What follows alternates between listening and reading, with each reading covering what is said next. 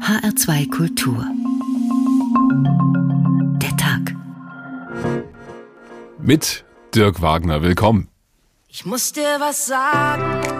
Es ist ernst. Nehmen Sie es auch ernst. Die Krisenkommunikation, die ist fast wichtiger als das eigentliche Krisenmanagement. Ich muss dir was sagen. Wir müssen den Beschluss umsetzen, nicht nur in seinen erfreulichen Passagen, sondern eben auch in seinen schwierigen. Ich weiß nicht, wie ich anfangen soll. Der wichtigste Punkt ist das Werben für diese Maßnahmen. Das ist so ein bisschen wie Kriegsrhetorik. Also man muss ein bisschen Drama aufzeigen, den Ernst der Lage deutlich machen. Ich muss dir was sagen. Jetzt stehen wir am Anfang der dritten Welle. Wir haben derzeit die Kontrolle über die Pandemie leider weitestgehend verloren. Du, ich muss dir was sagen. Und zum Zweiten so ein bisschen den Silberstreif zeigen. Ich glaube fest daran, dass wir diese Aufgabe bestehen. Mit dieser großen Palette Inzidenzwerte im Blick haben wir die Möglichkeit, auch zu vorsichtigen Öffnungen zu kommen. Ich muss dir was sagen. Und einer der wichtigsten Sätze ist, sag die Wahrheit und sag ganz früh, was Sache ist und sag auch, was du nicht weißt. Du musst es jetzt erfahren. Alle wünschen sich einen Sechs-Monats-Plan, aber den kann es halt in dieser Dynamik, in dieser Pandemie nicht geben. Ich muss dir was sagen. Das Erwartungsmanagement in Sachen Impfung ist vollkommen schiefgegangen. Und insofern hat dann die Kommunikation, die auch falsch und äh, schlecht war, noch ein weiteres dazugetan. Es fällt also beides zusammen. Du, ich muss dir was sagen. Dies ist eine historische Aufgabe und sie ist nur gemeinsam zu bewältigen. Berühmte Sätze müssen gar nicht lange sein, da reichen mitunter drei Worte. Wir schaffen das oder auch es ist ernst. Gut, diese drei Worte alleine sagen uns auch mal nicht so viel. Dazu gehört immer ein Kontext, das drumherum. Das hat Bundeskanzlerin Angela Merkel allerdings geliefert, sei es im August 2015, als innerhalb weniger Monate viele Flüchtlinge nach Deutschland kamen, oder im März des vergangenen Jahres, als wegen der Corona-Pandemie unser Alltag zum ersten Mal massiv heruntergefahren wurde. Gerade diese Rede hat Angela Merkel viele Sympathien eingebracht, obwohl es um unsympathische Botschaften ging. Viele Leute hielten das aber für angemessen, sowohl den Inhalt als auch den Tonfall dieser Fernsehansprache. Dafür bekam die Kanzlerin sogar einen Preis verliehen. Nach einem Jahr Pandemie ist die Lage immer noch ernst, das alles nervt auch ungemein. Die Begeisterung für die Krisenkommunikation der Bundesregierung ist allerdings weg. Der Gesundheitsminister zum Beispiel muss häufig seine vollmundigen Versprechungen zurücknehmen oder auch mal Fehler eingestehen, und der Rest der Politik tut sich schwer, die Leute noch bei der Stange zu halten oder auch nur bei den Masken. Wir nehmen das zum Anlass, auf die Kunst der Krisenkommunikation zu schauen oder auch darauf, wie sowas schiefgehen kann, sei es in der Politik, in der Wirtschaft oder auch bei der Polizei. Es ist ernst Kommunikation in der Krise. So haben wir diese Ausgabe heute genannt. Am 18. März war es genau ein Jahr her, dass Angela Merkel diese berühmte Fernsehansprache gehalten hat. Knapp 13 Minuten war die Rede lang und sie kam genau im richtigen Moment. Mitte März 2020 ahnen wohl die wenigsten Menschen in Deutschland, was Corona in diesem Jahr noch alles bringt. Was ist das überhaupt genau, eine Pandemie, und wie lang geht denn sowas?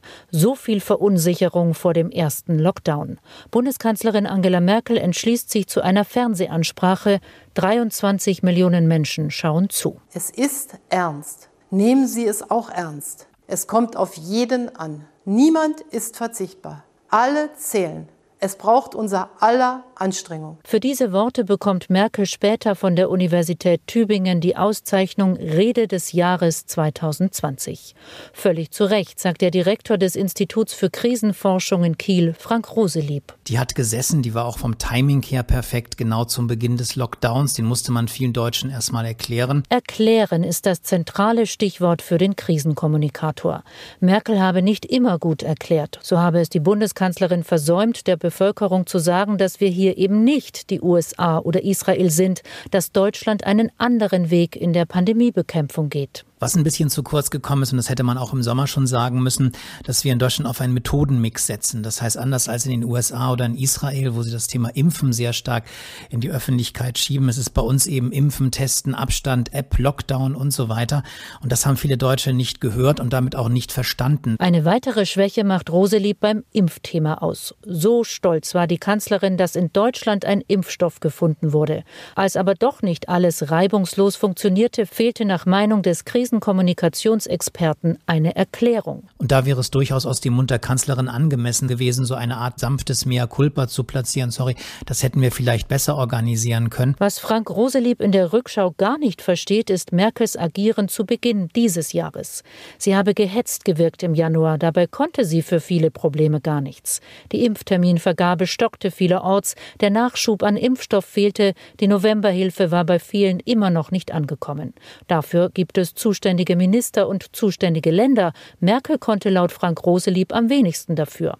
Nach einem Jahr der Krisenkommunikation in einer Krise ohne jegliche Blaupause stellt er der Kanzlerin aber unterm Strich ein gutes Zeugnis aus. Vor allem, weil Angela Merkel in den entscheidenden Momenten auf Emotionalität gesetzt habe so wie kurz vor Weihnachten. Ich will nur sagen, wenn wir jetzt vor Weihnachten zu viele Kontakte haben und anschließend es das letzte Weihnachten mit den Großeltern war, dann werden wir etwas versäumt haben. Das sollten wir nicht tun, meine Damen und Herren. Diese Emotionalität sollte Angela Merkel noch einmal hervorholen, sagt der Krisenkommunikator. Denn Corona ist noch nicht vorbei, die dritte Welle rollt an, die Impfungen stocken. Laut Frank Roselieb dauern Pandemien in der Regel 18 bis 20 Monate. Zwölf sind jetzt vorbei. Soweit der Bericht unserer Hauptstadtkorrespondentin Anita Fünfinger. Das wird uns also noch eine Weile beschäftigen und damit auch alle, die uns diese Pandemie erklären müssen und den Kampf dagegen. Fachleute für Kommunikation werden wohl auf absehbare Zeit noch genug zu tun haben. Olaf Kramer ist Professor für Rhetorik und Wissenskommunikation an der Universität in Tübingen und er war in dieser Jury, die den Preis an Angela Merkel verliehen hat damals für diese berühmte Rede. Schönen guten Abend, Herr Professor Kramer. Schönen guten Abend, Herr Wagner. Mit all dem, was danach kam und wie sich diese Pandemie entwickelt hat, würden Sie aus heutiger Sicht diesen Preis heute nochmal so verleihen für diese Rede? Ja, auf jeden Fall, weil es in dem Moment, in dem die Rede gehalten wurde, äh, wirklich eine sehr gut passende Rede war und die richtige Rede zum richtigen Zeitpunkt war.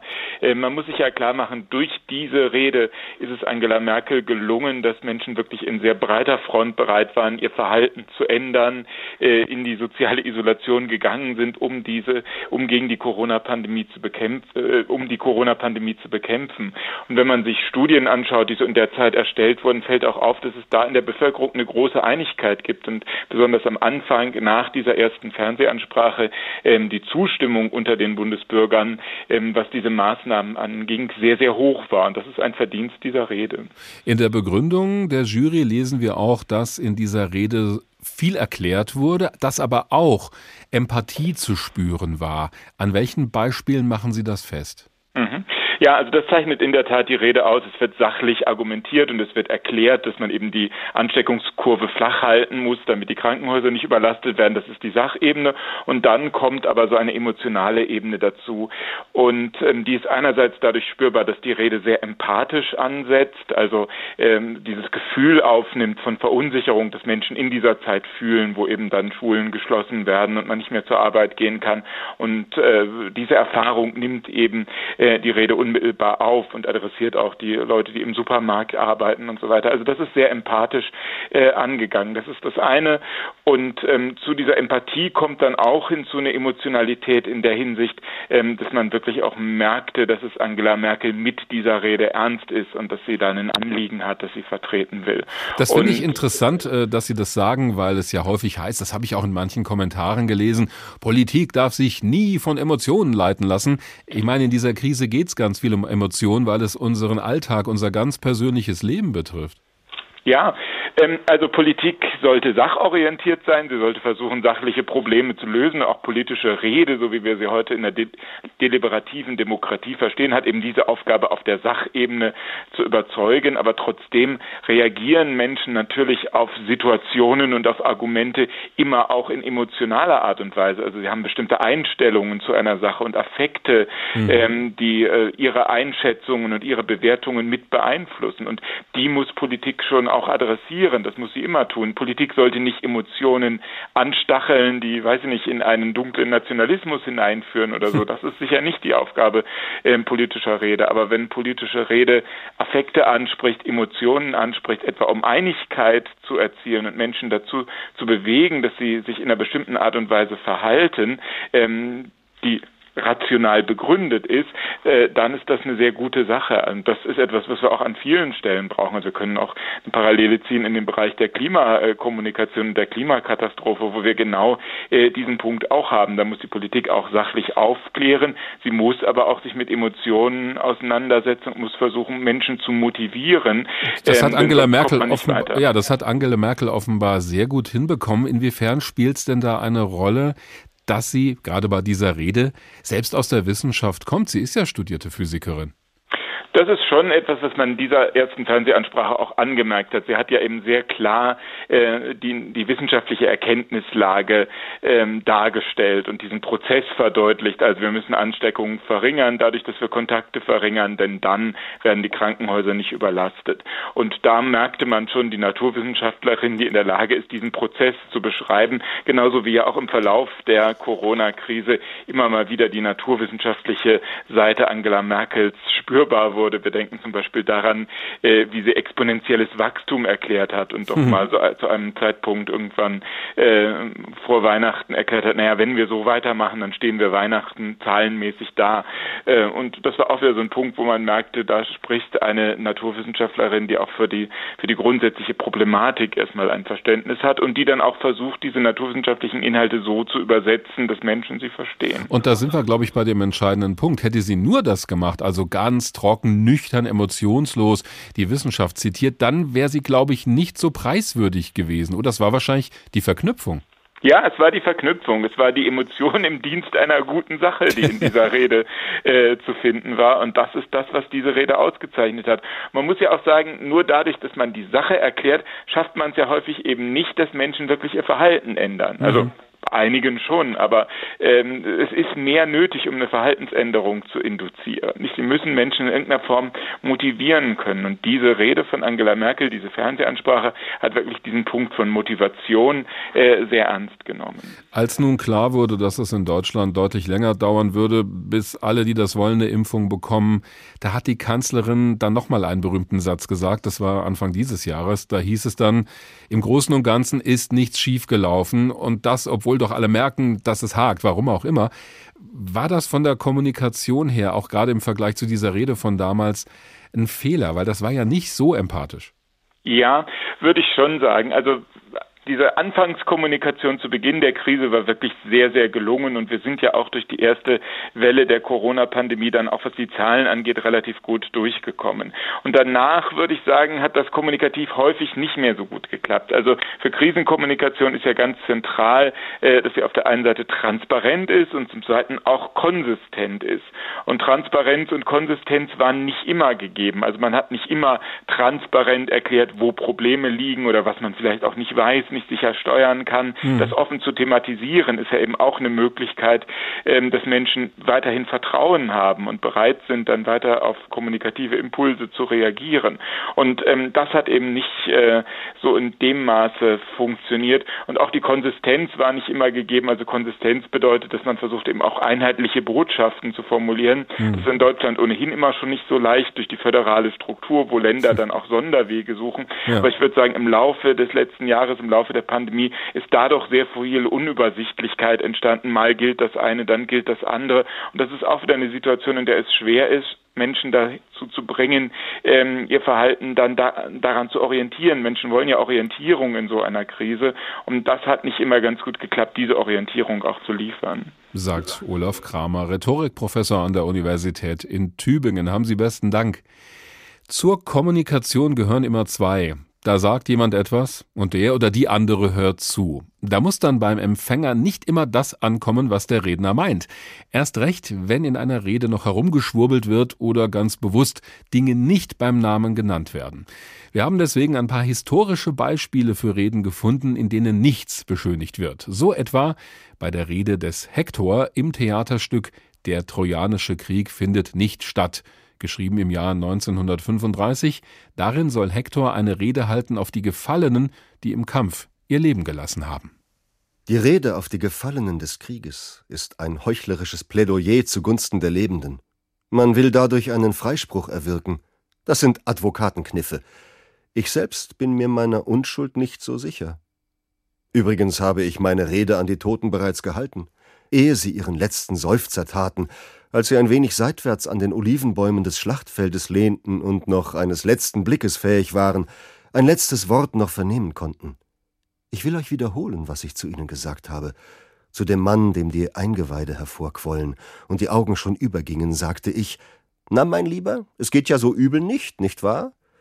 Und zu dem anderen, dem sie den Schädel entzwei gespalten hatten, was du aber komisch aussiehst mit deiner zerschlagenen Nase und ich freue mich, dass ich einem jeden einen letzten Trunk aus dem Born des Lebens reichte. Schön, gut. Ich will zu Ihnen sprechen. O ihr, die ihr uns nicht seht, vernehmt diese Worte.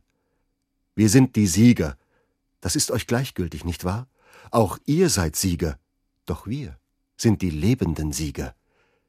Hier setzt der Unterschied ein, und für mich ein Gefühl der Schmach. Wir meine armen Freunde, wir sehen die Sonne.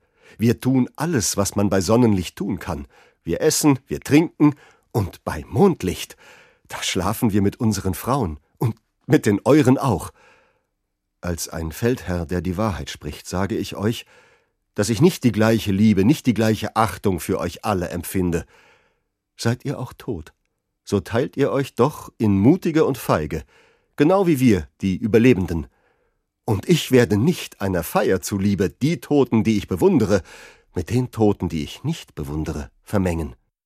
Später noch mehr Beispiele für Reden, in denen Klartext gesprochen wird. Es ist ernst. Kommunikation in der Krise. Darum geht's heute bei uns. Richtig ernst und richtig bitter dazu wurde es für die Lufthansa am 24. März 2015. An diesem Tag raste ein Airbus des Tochterunternehmens Germanwings in ein Bergmassiv in Frankreich. Flugnummer 9525 war unterwegs von Barcelona nach Düsseldorf. Bei diesem Aufprall kamen alle 149 Menschen an Bord ums Leben. Von der Maschine blieb kaum etwas übrig, so heftig war der Aufprall. Der Co-Pilot hatte den Airbus absichtlich in den Berg gesteuert. Der Mann war schwer krank. Das kam alles erst nach und nach heraus. Kurz nach dem Unglück selbst ging es erstmal darum, das Unfassbare in Worte zu fassen. Aufrecht im Mediengewitter, ruhig und ohne Theater. Solche Schlagzeilen waren in den ersten Tagen nach dem Absturz über Lufthansa-Chef Carsten Spohr zu lesen. Und viele Beobachter waren sich einig, das Unternehmen ging professionell mit der Krise um. Wichtig in den ersten Tagen, schnell und umfassend die Öffentlichkeit informieren, ohne sich an Spekulationen zu beteiligen. Schon am Tag des Unglücks trat allein Lufthansa-Chef Carsten Spohr zweimal in der Konzernzentrale vor die Kamera Kameras, obwohl zu dieser Zeit nur wenige Details über den Absturz bekannt waren. Über den Unfallhergang können wir derzeit noch keine Angaben machen. Ich versichere Ihnen aber, dass wir Angehörigen und allen Betroffenen jede erdenkliche Hilfe in dieser schweren Stunde leisten werden und wo immer möglich auch zur Seite stehen. Volker Siegert ist Kommunikationsexperte, berät Unternehmen bei der Krisenkommunikation und hat selbst auch als Pressesprecher gearbeitet. Er hatte damals das Verhalten der Lufthansa mit Interesse verfolgt und sagte, er habe großen Respekt dafür. Im Gegensatz zu Krisen wie ein, einer wirtschaftlichen Schieflage in einem Unternehmen, wo die Unternehmen sehen können, da kommt etwas auf mich zu, trat dieses Ereignis völlig überraschend ein. Trotzdem waren sie gefordert, Stellungnahmen abzugeben, Erklärungen zu liefern, auch wenn sie gar keine Informationen hatten. Und diesem Druck standzuhalten und gleichzeitig aber Empathie zu zeigen, Verständnis aufzubringen für die Bedürfnisse der Betroffenen, das hat mir großen Respekt abgenötigt. Empathie, Mitgefühl, die persönliche Betroffenheit des Managements wurde auch einen Tag nach dem Unglück deutlich, als konzernweit eine Schweigeminute eingelegt wurde. Im Anschluss sprach Simone Menne, damals Finanzvorstand im Lufthansa-Konzern, zu den Beschäftigten, hörbar mitgenommen. Das sind ganz besondere Umstände, die wir alle nie, nie wieder erleben wollen. Ich freue mich trotzdem, dass Sie alle solche Anteilnahme nehmen. Und äh, ich muss auch sagen, wir sollten jetzt alle professionell zusammenstehen, zu unterstützen, zu helfen, Anteil zu nehmen, aber natürlich auch die Arbeit weiterzumachen. Dem Zufall überlassen wurde die Krisenkommunikation allerdings nicht. Wie viele andere Unternehmen auch hatte und hat die Lufthansa ein Krisenhandbuch. Das sei ein wichtiges Instrument in einer solchen Ausnahmesituation, sagte Kommunikationsexperte Volker Siegert im März 2015. Das Krisenhandbuch hilft den Unternehmen in einer sehr angespannten Situation, die formalen Dinge einfach aus der Schublade ziehen zu können. Also so Dinge wie Informationsketten, auch wie Sprachregelungen, wie muss ich Teams zusammenstellen. Wenn Sie in einer Krise erst anfangen, sich über diese Dinge Gedanken zu machen, brauchen Sie viel zu lange, bis Sie wirklich auch inhaltlich handlungsfähig sind. Nach außen machte sich dieses Handbuch etwa dadurch bemerkbar, dass Journalisten die Pressesprecher kaum noch direkt erreichen konnten. Wegen der Flut der Anfragen wurde eine Instanz vorgeschaltet, die die Fragen zunächst einmal sammelte. Dem akuten Krisenmodus folgte ein latenter. Immer wieder kamen Details ans Licht, etwa rund um den Gesundheitszustand des Co-Piloten oder es gab Diskussionen über die Sicherheit der Cockpit-Türen. Auch dann waren die Kommunikatoren im Lufthansa-Konzern immer wieder aufs Neue gefordert. Da war es auch wieder in diesem Bericht zu hören, das Stichwort Empathie. Wurde auch schon bei Angela Merkel gelobt in der Krisenkommunikation und hat auch dem Lufthansa-Chef geholfen. Unser Reporter Roman Warschauer hat daran erinnert, wie die Fluggesellschaft und deren Chefetage damals reagiert haben nach der Germanwings Katastrophe.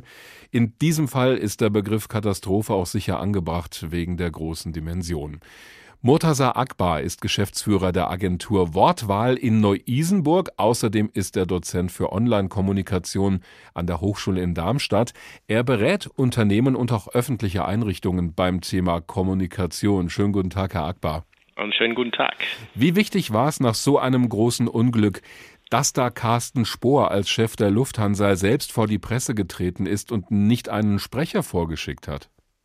Es war elementar. Also er, er war dann in, in, dem Fall auch das Gesicht der Krise und hat dann auch gut ist natürlich, dass er eine hohe Glaubwürdigkeit hat, weil er sehr lange im Unternehmen ist, seit ich glaube seit über 20 Jahren selber Pilot war. Und das ist natürlich eine hohe Glaubwürdigkeit. Und er hat dann kommuniziert und nur er hat kommuniziert, auch das ist wichtig.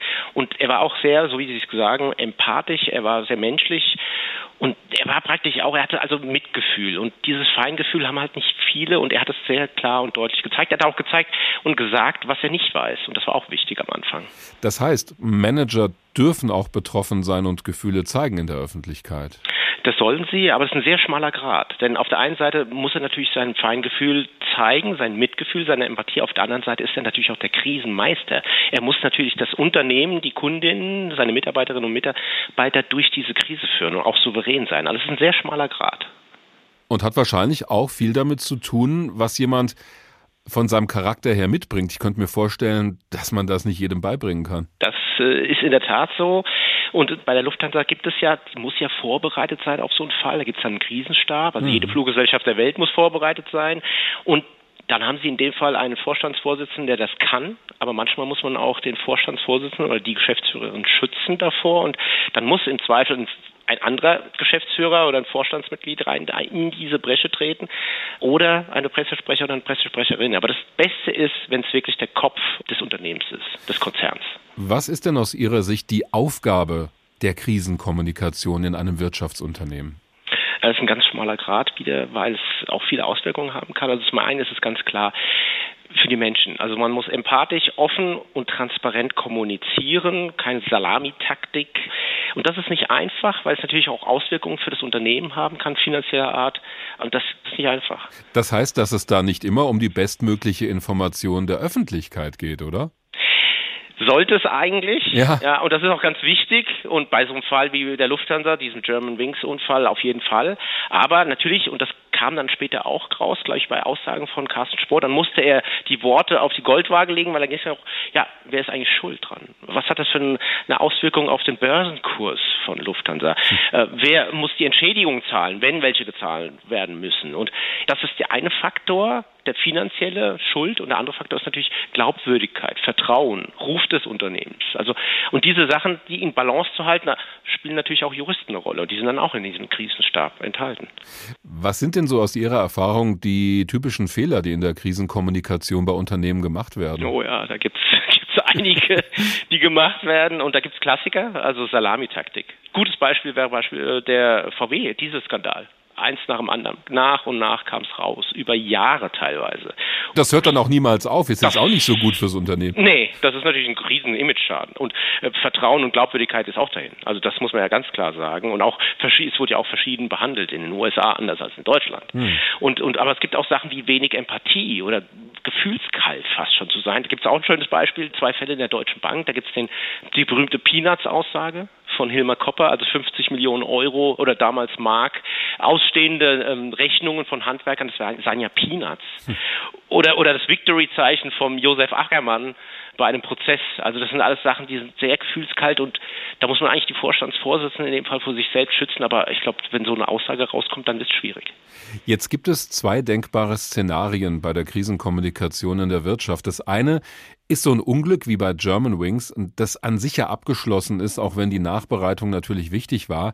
Das andere sind aber Krisen, die sich über Wochen oder Monate hinziehen. Sie haben schon den Dieselskandal angesprochen. In welchem Fall ist denn die Kommunikation schwieriger? Ganz klar. Also wenn Sie, wie bei der Lufthansa, die muss vorbereitet sein auf so einen Fall oder ein Auto, ein Autokonzern muss darauf vorbereitet sein, auf eine Rückholaktion oder auch ein Bauunternehmen, dass es einen Unfall geben kann, der im Zweifel auch Menschenleben kostet. Darauf muss man vorbereitet sein. Dafür hat man auch klare Prozesse, einen Krisenstab, den man dann bildet. Wenn etwas vorlaufend ist, ja, auch Wirecard-Skandal, wie wir jetzt hatten, dann wird es ganz schwierig. Und dann wird es vielleicht auch so weit gehen, dass es ja justiziabel wird. Und dann ist die Kommunikation eigentlich nur noch reaktiv. Und das ist immer schwierig. Es ist immer schön, wenn man die Kommunikation aktiv gestalten kann, auch wenn man eine Krise hat, dass man selbst steuern kann, welche Informationen man wann rausgeben kann. Das heißt, in so einem Fall, wo es länger dauert, kann das Unternehmen am Ende auch zum Getriebenen werden? Das ist das schlechteste Szenario, das man haben kann. Ja. Das kann auch dazu führen, dass man im Zweifel, dass es eine Schieflage des Unternehmens gibt, vielleicht sogar Insolvenz. Also ich weiß nicht, ob dafür gibt es Gott sei Dank nicht so viele Beispiele. Wirecard ist ja eher ein Kriminalfall als ein, ein Kommunikationsfall. Aber ich weiß nicht, zum Beispiel die Schlecker, die Drogeriekette Schlecker. Hm. Ja, also da muss man halt auch schauen, war es nur Insolvenz oder was auch verschleppte Kommunik falsche Kommunikation, Vertrauen, Glaubwürdigkeit war auch nicht vorhanden. Also das, das spielen immer viele Faktoren eine Rolle und die Kommunikation ist ganz wichtig für die Glaubwürdigkeit, für den guten Ruf des Unternehmens, für das Vertrauen der Kundinnen und Kunden in das Unternehmen, auch der Mitarbeiterinnen und Mitarbeiter. Wenn Sie sich so einen Aspekt rauspicken müssten, was würden Sie der Politik raten aus Ihrer Erfahrung, die sich ja mittendrin befindet in der Corona-Pandemie nach wie vor? Ja, die Politik hat natürlich den denkbar schwersten, schwersten Prozess jetzt durchzumachen. Das Problem ist, meiner Meinung nach, ist jemand wie die Bundeskanzlerin Merkel kommuniziert sehr klar und sehr konkret. Und das macht sie seit einem Jahr. Das hat sie vorher eigentlich gar nicht so gemacht. Jetzt macht sie sehr konkret, indem sie sogar die AHA-Regeln erläutert. Oder der, wie die Inzidenz entsteht oder mhm. welche exponentialen Kurven es da geben kann. Und das Problem ist, dass da einfach zu viele mitsprechen. Und umso mehr Menschen mitsprechen, umso schwammiger wird es, umso unglaubwürdiger wird es. Und genau das ist der Fall, wenn bei einer guten Krisenkommunikation spricht einer oder eine. Und so sollte es auch in diesem Fall sein. Das ist im Föderalismus der Bundesrepublik Deutschland denkbar schwierig. Die Einschätzung von Murtaza Akbar, Geschäftsführer der Agentur Wortwahl in Neu-Isenburg. Haben Sie vielen Dank. Wir sind heute auf der Suche nach der idealen Kommunikation in einer Krisenlage. Da ist es manchmal das Beste, einfach schonungslos zu sagen, was Sache ist, gerade wenn ein Krieg bevorsteht. Dafür gibt es Beispiele aus der Geschichte. Denn genauso hat das auch Archidamos gemacht, ein Feldherr der Spartaner. Seine Rede im Spartanischen Kriegsrat zum Beginn des Peloponnesischen Krieges 431 vor Christus macht allen klar, dass dieser Krieg gegen Athen eben kein Spaziergang wird. Bei ruhiger Überlegung dürfte euch der Krieg, über den ihr euch jetzt beratet, nicht als der geringfügigste erscheinen. Gegen Männer, die ein fernes Land bewohnen, die außerdem erfahrene Seeleute und mit allem vortrefflich ausgerüstet sind, mit eigenen und öffentlichen Schätzen, mit Schiffen, Reitern, Waffen und einer Volksmenge, wie sie in keinem anderen hellenischen Lande sich findet, die weiterhin auch zinspflichtige Verbündete haben. Wie dürfte man gegen diese leichtsinnig einen Krieg beginnen? Wenn wir mit unserer Flotte nicht überlegen sind und wenn wir ihnen nicht die Einkünfte abschneiden können, mit denen sie ihre Schiffe unterhalten, dann trifft immer uns der größere Schaden. Denn unter solchen Umständen könnten wir nicht einmal mit Ehren Frieden schließen, zumal wir als die Hauptanstifter des Krieges erscheinen. Denn wir wollen uns nicht von der Hoffnung betören lassen, der Krieg werde rasch beendigt sein, wenn wir ihr Gebiet verwüsten. Vielmehr besorge ich, wir werden ihn noch unseren Kindern hinterlassen. So eine Rede vor einem Krieg, der viele Menschenleben kosten wird, das ist wahrscheinlich der schlimmste denkbare Fall der Krisenkommunikation. Es ist ernst. Kommunikation in der Krise. Der Tag in H2 Kultur. Bei dem Germanwings Unglück, das wir vorhin betrachtet haben, ging es um ein Ereignis, das schon abgeschlossen war, als die erste Pressekonferenz stattgefunden hatte, auch wenn es in den Wochen danach immer mehr Details gab über den ganzen Ablauf und die Krankheiten des Co-Piloten. Ganz anders war das im Sommer 2016. Da musste die Polizei ein Ereignis kommentieren und auch einschätzen, das noch im Gange war, das live auf allen Kanälen im Fernsehen und im Internet verfolgt wurde. Es war der Amoklauf eines jungen Mannes im Olympia-Einkaufszentrum in München bzw. auch in der Umgebung. Neun Menschen wurden damals erschossen. Am Ende hat der Täter sich selbst umgebracht. Während das alles passierte, wurde wild spekuliert, ist es ein Amoklauf, ein Terroranschlag? Gibt es einen Täter oder eine ganze Gruppe? Kaum einer wusste etwas Genaues und mittendrin der Pressesprecher der Polizei. Freitag kurz nach 21 Uhr in einem Autohaus im Münchner Norden. Die Polizei hat ein improvisiertes Pressezentrum errichtet. Dutzende Journalisten warten auf Antworten. Zu dieser Zeit herrscht seit drei Stunden Ausnahmezustand in der Stadt. Panik, Angst, Chaos, Sirenen und Blaulicht überall. Dann spricht Markus da Gloria Martins an diesem Abend zum ersten Mal in die Mikros. Meine Damen und Herren, schönen guten Abend. Mein Name ist Markus der Gloria Martins. Ich bin Pressesprecher der Polizei in München. Ich kann Ihnen momentan nur einen ersten Stand geben, ähm, der sich momentan so darstellt, dass wir gegen 17.58 Uhr hier aus dem OEZ die ersten Notrufe bekommen haben. Da war die Rede von einem Schusswechsel. Schon wenige Minuten danach tauchen in den sozialen Medien die ersten Kommentare auf. Besonnen, souverän, sachlich. Selten dürfte ein Polizeisprecher in Deutschland mit so viel Lob überschüttet worden sein. Ich fand seine Ausführungen sehr detailliert, aber auch konsequent über die Themen, die er nicht beantworten konnte, wollte, durfte. Ganz konsequente Antworten, nein, darüber kann ich nichts sagen. Fand ich wirklich klasse. Dass er ständig im Einsatz war und immer präsent und bestens informiert war und sympathischer Mensch einfach als Erscheinung. Er hat irgendwie einen sehr ruhigen Eindruck gemacht, kompetent. Also hat mir sehr gut gefallen. Ich habe zwar nicht so oft gesehen, aber was ich gesehen habe, das war super. Also er hat so eine Ausstrahlung gehabt einfach, die souverän war. An die Lobeshymnen muss sich Markus der Gloria Martins erst noch gewöhnen, sagt er fünf Tage nach den dramatischen Stunden. Freuen kann er sich vor allem über das Lob, das er von seinen Kolleginnen und Kollegen aus dem Einsatz bekommen hat, denn die haben sich von ihrer Pressestelle offenbar bestens vertreten gefühlt. Das ist mir tatsächlich sehr wichtig, weil in der gesamten Diskussion das natürlich sehr stark auch auf die Öffentlichkeitsarbeit unseres Hauses fokussiert wird. Und was dabei gerne untergeht, ist einfach, dass wir als Gesamtorganisation Polizei hier in München in dieser sehr tragischen Geschichte ein wirklich sehr, sehr schönes Stück Handwerksarbeit abgelegt haben. Und auch das ist dem 43-Jährigen besonders wichtig. Die Pressestelle der Münchner Polizei, das ist nicht nur er allein. Wir sind ja zum Beispiel in diesem Autohaus zu fünft gewesen und ich habe zwei Kollegen, die einfach tatsächlich die Schnittstelle dann auch in unserer Stabsstruktur ist. Also sprich, da wo die Informationen geprüft, aufbereitet und nochmal gegengecheckt wurden. Und da haben wir uns natürlich dann auch die Frage gestellt, äh, zum einen, was geht an Gerüchten um? Und auch die Frage gestellt, ähm, was sind denn so die drängendsten Fragen? Und wenn man natürlich dann in einem O-Ton genau da sprachlich ansetzt, wo der Schuh drückt, dann mag das natürlich dann als sehr punktgenau empfunden werden, ist aber einfach tatsächlich nur das Ergebnis von einer guten Hintergrundarbeit. Aber trotz Teamarbeit an Schlaf war für den Pressesprecher in den vergangenen Tagen kaum zu denken. Zeit für Erholung gab es nicht. Ich habe ehrlich gesagt da keine Zeit drüber nachzudenken, weil äh, die Lage ist mehr als bewegt, nicht nur in Bayern, sondern auch um uns herum. Und ähm, ich habe jetzt eins lernen dürfen, die letzte Zeit, und zwar, dass Medien mal allgemein gesprochen nicht allzu viel Rücksicht auf das Schlafbedürfnis des deutschen Beamten nehmen. So hat unser Korrespondent Michael Bartmann damals im Jahre 2016 die Rolle dieses berühmten Pressesprechers der Polizei in München beschrieben.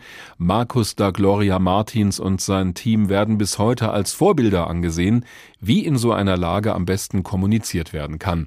Professor Martin Rettenberger ist Direktor der Kriminologischen Zentralstelle in Wiesbaden. Schönen guten Abend. Guten Abend. Was genau hat dieser Pressesprecher damals vor allem richtig gemacht, Ihrer Meinung nach? Naja, ich glaube, dass wir, wenn wir jetzt berücksichtigen, dass diese Ereignisse fast fünf Jahre her sind ähm, und wir heute noch darüber sprechen oder es sofort auch den meisten Menschen einfällt als positives Beispiel für äh, Pressearbeit der Sicherheitsbehörden, ähm, dann sieht man, dass da wirklich in dieser Situation, es war eine Ausnahmesituation, äh, in der viel Panik äh, in der Stadt äh, war, im, im, im Umfeld von, von München war und generell im ganzen Land ähm, Unruhe geherrscht hat, dass es hier jemand geschafft hat, der, so wie er jetzt auch gerade beschrieben hat, natürlich auch ein Stück weit jetzt als Symbolfigur ähm, herhält. Natürlich waren auch andere Personen da beteiligt, aber er hat es geschafft, in dieser extremen Ausnahmesituation so etwas wie Ruhe auszustrahlen. Ähm, und obwohl wenig bekannt war zu diesem Zeitpunkt, hat man durch ihn und seine Aussagen Vertrauen sofort wieder aufbauen können in die deutschen Sicherheitsbehörden, dass hier alles getan wird, um diese Ausnahmesituation in den Griff zu kriegen. Markus da Gloria Martins ist auch eine Sache gelungen, die beinahe aussichtslos erscheint, also gerade jetzt auch fast fünf Jahre später. Er hat sich damals schon vom Tempo der Berichterstattung und auch der sozialen Medien nicht mitreißen lassen, sondern ganz im Gegenteil, er hat das Tempo da rausgenommen. Wie geht sowas? Ich glaube, dass man ähm, hier sehen muss, dass er nach außen hin geschafft hat, das Tempo rauszunehmen. Aber natürlich wurde im Hintergrund und auch in ihm selbst ging sicher ein sehr, sehr hohes Tempo mhm. ähm, los. Also da war ganz wahrscheinlich auch ein hoher Pulsschlag, ja. Genau, äh, das ist zu erwarten. Da war natürlich ganz viel los, aber er hat es nach außen hin geschafft, diese Ruhe auszustrahlen, die man in diesem äh, Moment braucht. Und ich glaube, dass das natürlich auch Dinge sind, die zum Teil ähm, sehr viel Vorbereitung auch haben. Wir haben jetzt mit München ein, ein Ballungszentrum, in dem es auch ähm, also speziell auch in, in München in, bei der Polizei, gab es auch in den Monaten vorher verschiedene Vorbereitungshandlungen. Also man hat auch solche Extremsituationen geübt. Das heißt, man kann dann auch auf eine Strategie zurückgreifen und dann funktionieren auch die einzelnen äh, beteiligten Personen, dann greifen die, die Räder ineinander. Und auf der anderen Seite sind hier dann eben auch Einzelpersonen ähm, dabei gewesen, die über, über persönliche Fähigkeiten verfügen, die sicher jetzt auch nicht jede Pressesprecherin und jeder Pressesprecher von vornherein hat. Ja, er hat auch immer nur das gesagt, was wirklich gesichert war an Informationen. Er hat sich nicht an Spekulationen beteiligt. Wir müssen uns ja nochmal in Erinnerung rufen, da war ja sogar die Sorge, dass es sich vielleicht um einen koordinierten Terroranschlag handelt und auch andere Städte betroffen sein könnten. Das war ja eine ganz unklare Lage. Wenn die Polizei also betont wenig sagt erstmal und auf der anderen Seite die sozialen Medien geradezu platzen vor lauter Bildern und Kommentaren, kommt da nicht schnell der Vorwurf, Vorwurf an Sie und Ihre Kollegen auch, ihr wollt da was vertuschen? Genau, dieser Vorwurf ist natürlich sehr schnell, äh, also heutzutage umso mehr, äh, dadurch, dass bei den sozialen Medien, und das war auch in, München an diesem Abend, so äh, sehr viele Videos, sehr viele Posts, sehr viele, ich nenne jetzt mal Pseudonachrichten ähm, dann ähm, äh, lanciert wurden und man natürlich irgendwann auch nur noch sehr schwer unterscheiden kann, was ist jetzt eigentlich wirklich realitätsbasiert und was ist seriös und was, wo werden Gerüchte ähm, geschürt. Ähm, in diesem Punkt glaube ich, ist es ganz zentral, dass man die Unsicherheit kurz und prägnant erklärt. Es geht nicht darum, ähm, jetzt minutenweise ähm, in, in, ganz vielen schönen Sätzen zu erklären, warum man jetzt gerade nichts sagen kann, sondern auf den Punkt bringen, warum es jetzt gerade eben nicht möglich ist, eine bestimmte Nachricht, äh, von der man hofft, dass sie nicht der Wahrheit entspricht, die sofort widerlegen zu können. Und das ist, glaube ich, hier in, an diesem Abend äh, sehr schnell gelungen, sodass es authentisch gewirkt hat, empathisch gewirkt hat, souverän, besonnen. Sie haben die, die äh, Attribute genannt, die dann im Nachhinein auch ähm, für ihn verwendet wurden. Sie müssen also auch entscheiden, auch Sie bei der Kriminologischen Zentralstelle, was Sie und wann Sie nicht kommunizieren, oder? Genau, das ist, also wir werden relativ häufig angefragt, ähm, zum Teil auch in solchen akuten Situationen, wenn noch relativ wenig bekannt ist, zum Teil natürlich dann auch mit etwas zeitlichem Abstand. Wir haben aber in der Wissenschaft immer den großen Vorteil im Vergleich zu Politik, äh, Wirtschaft oder eben auch bei den Sicherheitsbehörden, dass wir im Zweifel auch sagen können, wir wollen uns jetzt eben nicht äußern und es wirft uns dann eigentlich auch keiner vor. Ganz im Gegenteil, da bekommt man dann manchmal sogar lobende Worte zurück, dass man eben nicht vielleicht jetzt in jede Kamera oder in jedes Mikrofon drängt Diese Entscheidung haben natürlich manche andere Personen und Institutionen nicht. Hm. Und es gibt ja auch immer diese zwei Aspekte, das haben Sie so ein bisschen angeschnitten. Das eine sind die berühmten ermittlungstaktischen Gründe, dass eben nicht zu viel verraten werden soll, um die Ermittlungen nicht zu gefährden. Das andere, gerade bei solchen Amokläufen, ist ja auch, dass zunächst mal die Angehörigen der Toten oder der Menschen, die verletzt wurden, das selbst erfahren müssen, bevor sie es dann aus den Medien vielleicht erfahren. Aber ein Aspekt finde ich auch noch interessant. Manche Sprecher oder Sprecherinnen von Behörden verfallen gerne in so eine verschwurbelte Sprache, die kaum noch einer versteht und die auch frei von jeglicher Empathie ist, was gerade in so einer Lage ja fatal sein kann in der Außenwirkung. Haben Sie eine Erklärung dafür, warum das immer wieder mal passiert? Also es ist ein Phänomen, das man seit langer Zeit beobachten kann und äh, von dem ich persönlich glaube, dass es nicht sehr nicht sehr glücklich und zielführend ist.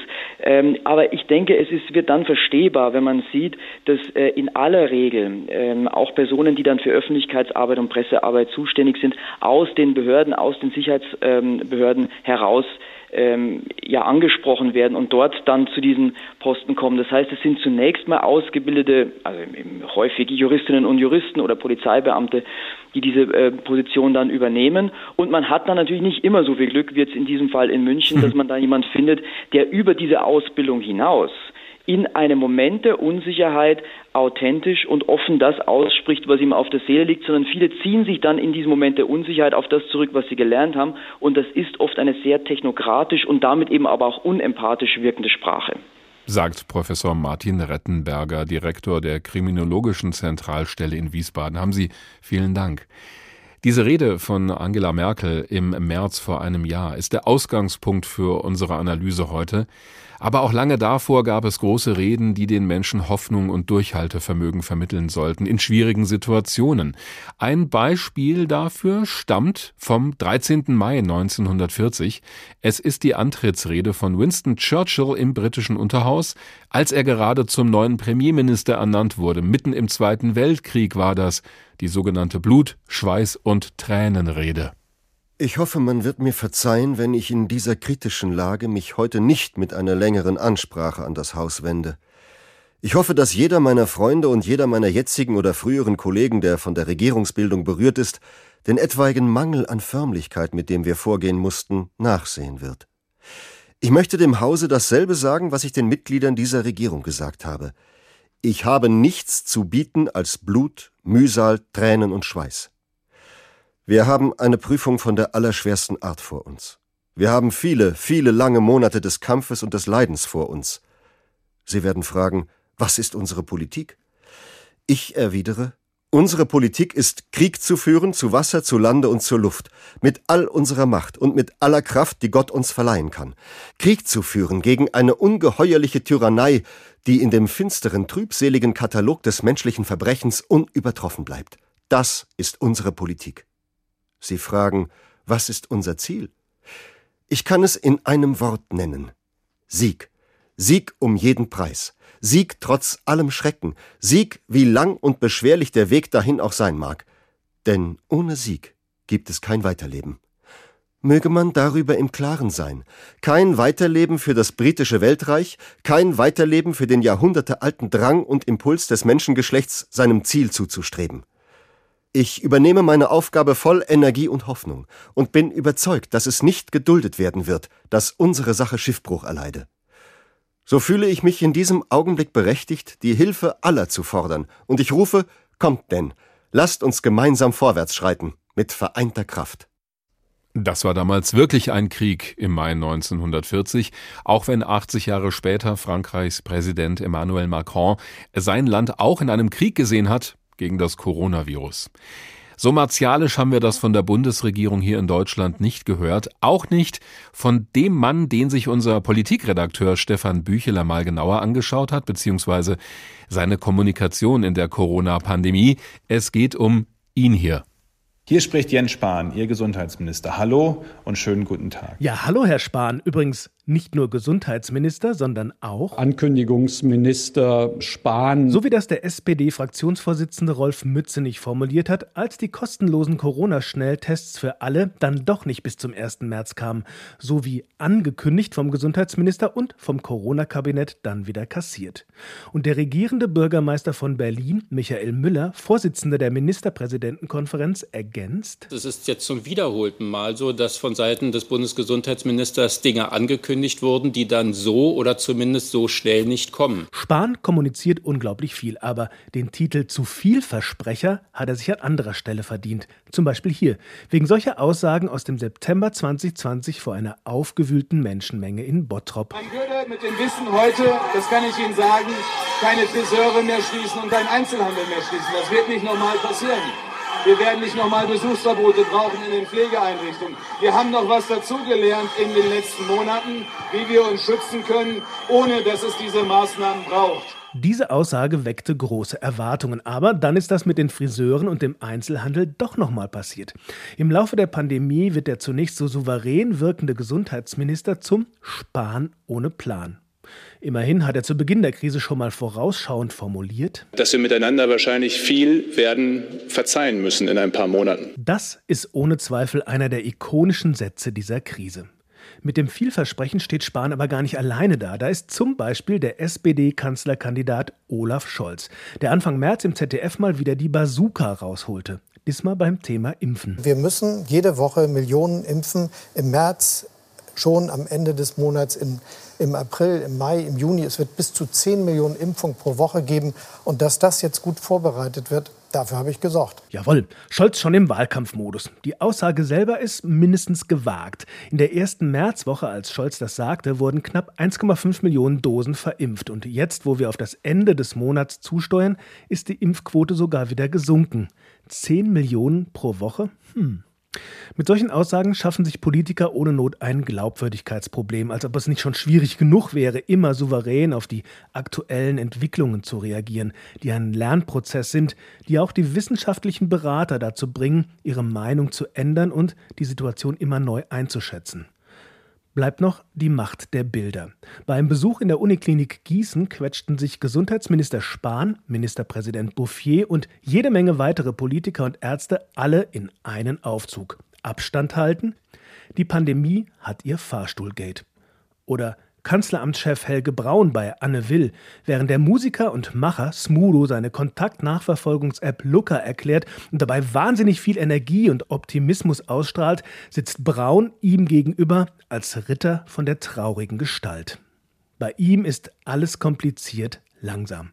Als dann die Frage aufkommt, warum der genial klingende Ansatz der Looker-App nicht längst in der Corona-Warn-App des Bundes integriert ist, sagt er. Warum muss man denn in Deutschland immer darüber diskutieren, warum muss denn alles der Staat anbieten? Vielleicht, weil die Corona-Warn-App viele Millionen Euro Steuergeld gekostet hat? Helge Braun macht keine gute Figur und wirkt kein bisschen so wie einer, der anpackt. Nüchtern betrachtet könnte es also durchaus besser laufen für den Bundesgesundheitsminister und auch für den Kampf gegen Corona insgesamt. Da hilft möglicherweise auch die beste Kommunikation nicht weiter.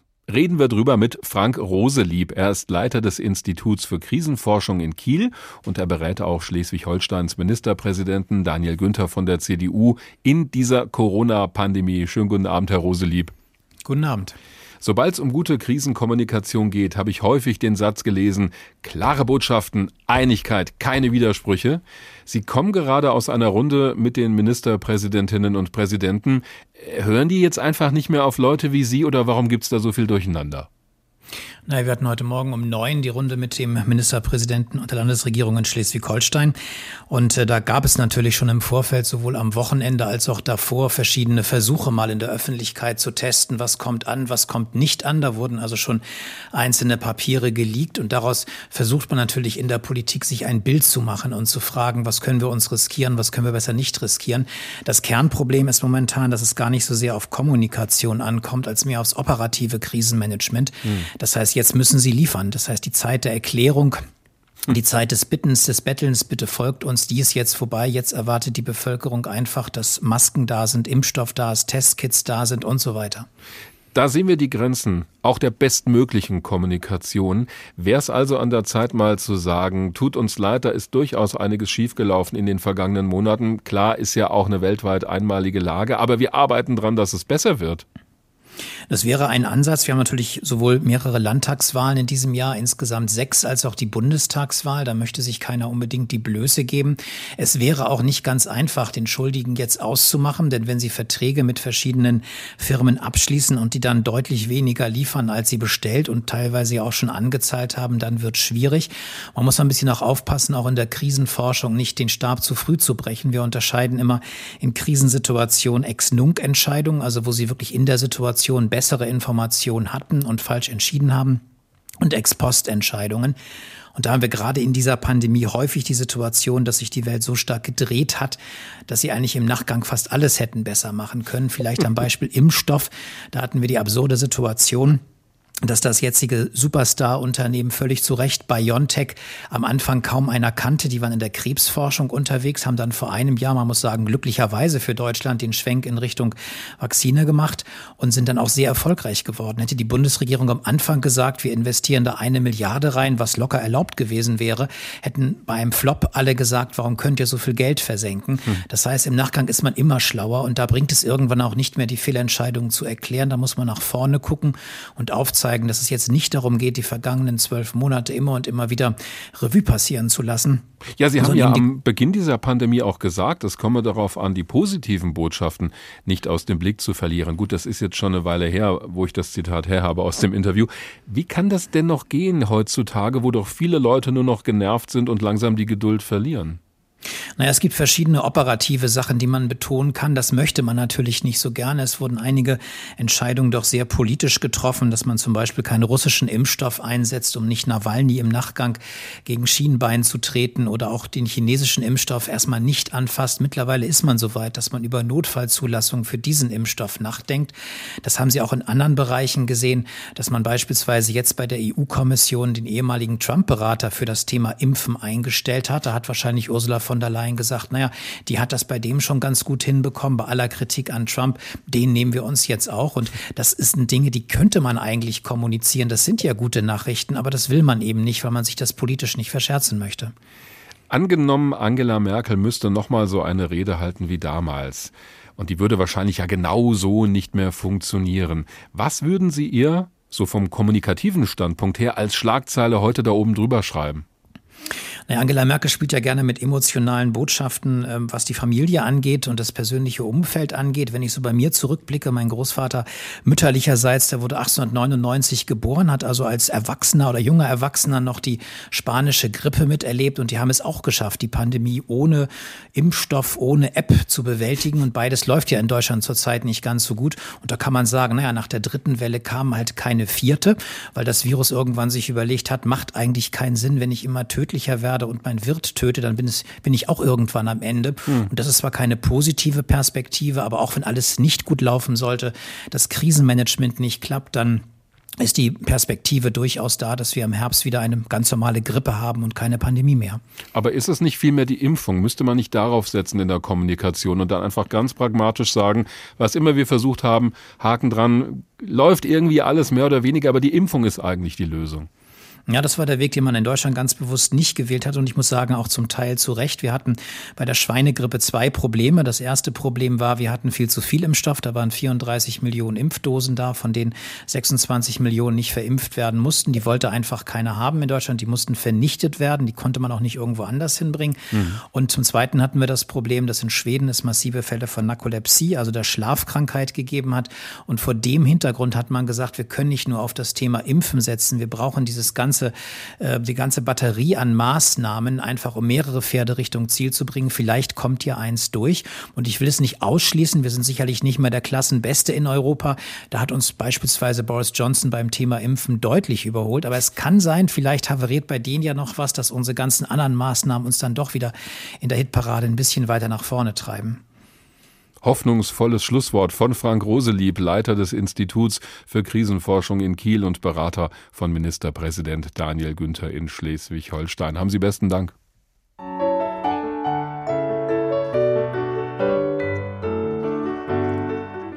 Von uns hier bei HR2 Kultur der Tag können Sie immer klare Kommunikation erwarten. Und deswegen sage ich Ihnen, dass diese Ausgabe nun zu Ende geht, die wir genannt haben, Es ist ernst, Kommunikation in der Krise. Zum Nachhören wie immer auf hr2.de und in der ARD Audiothek als Podcast. Mein Name ist Dirk Wagner. Bis bald.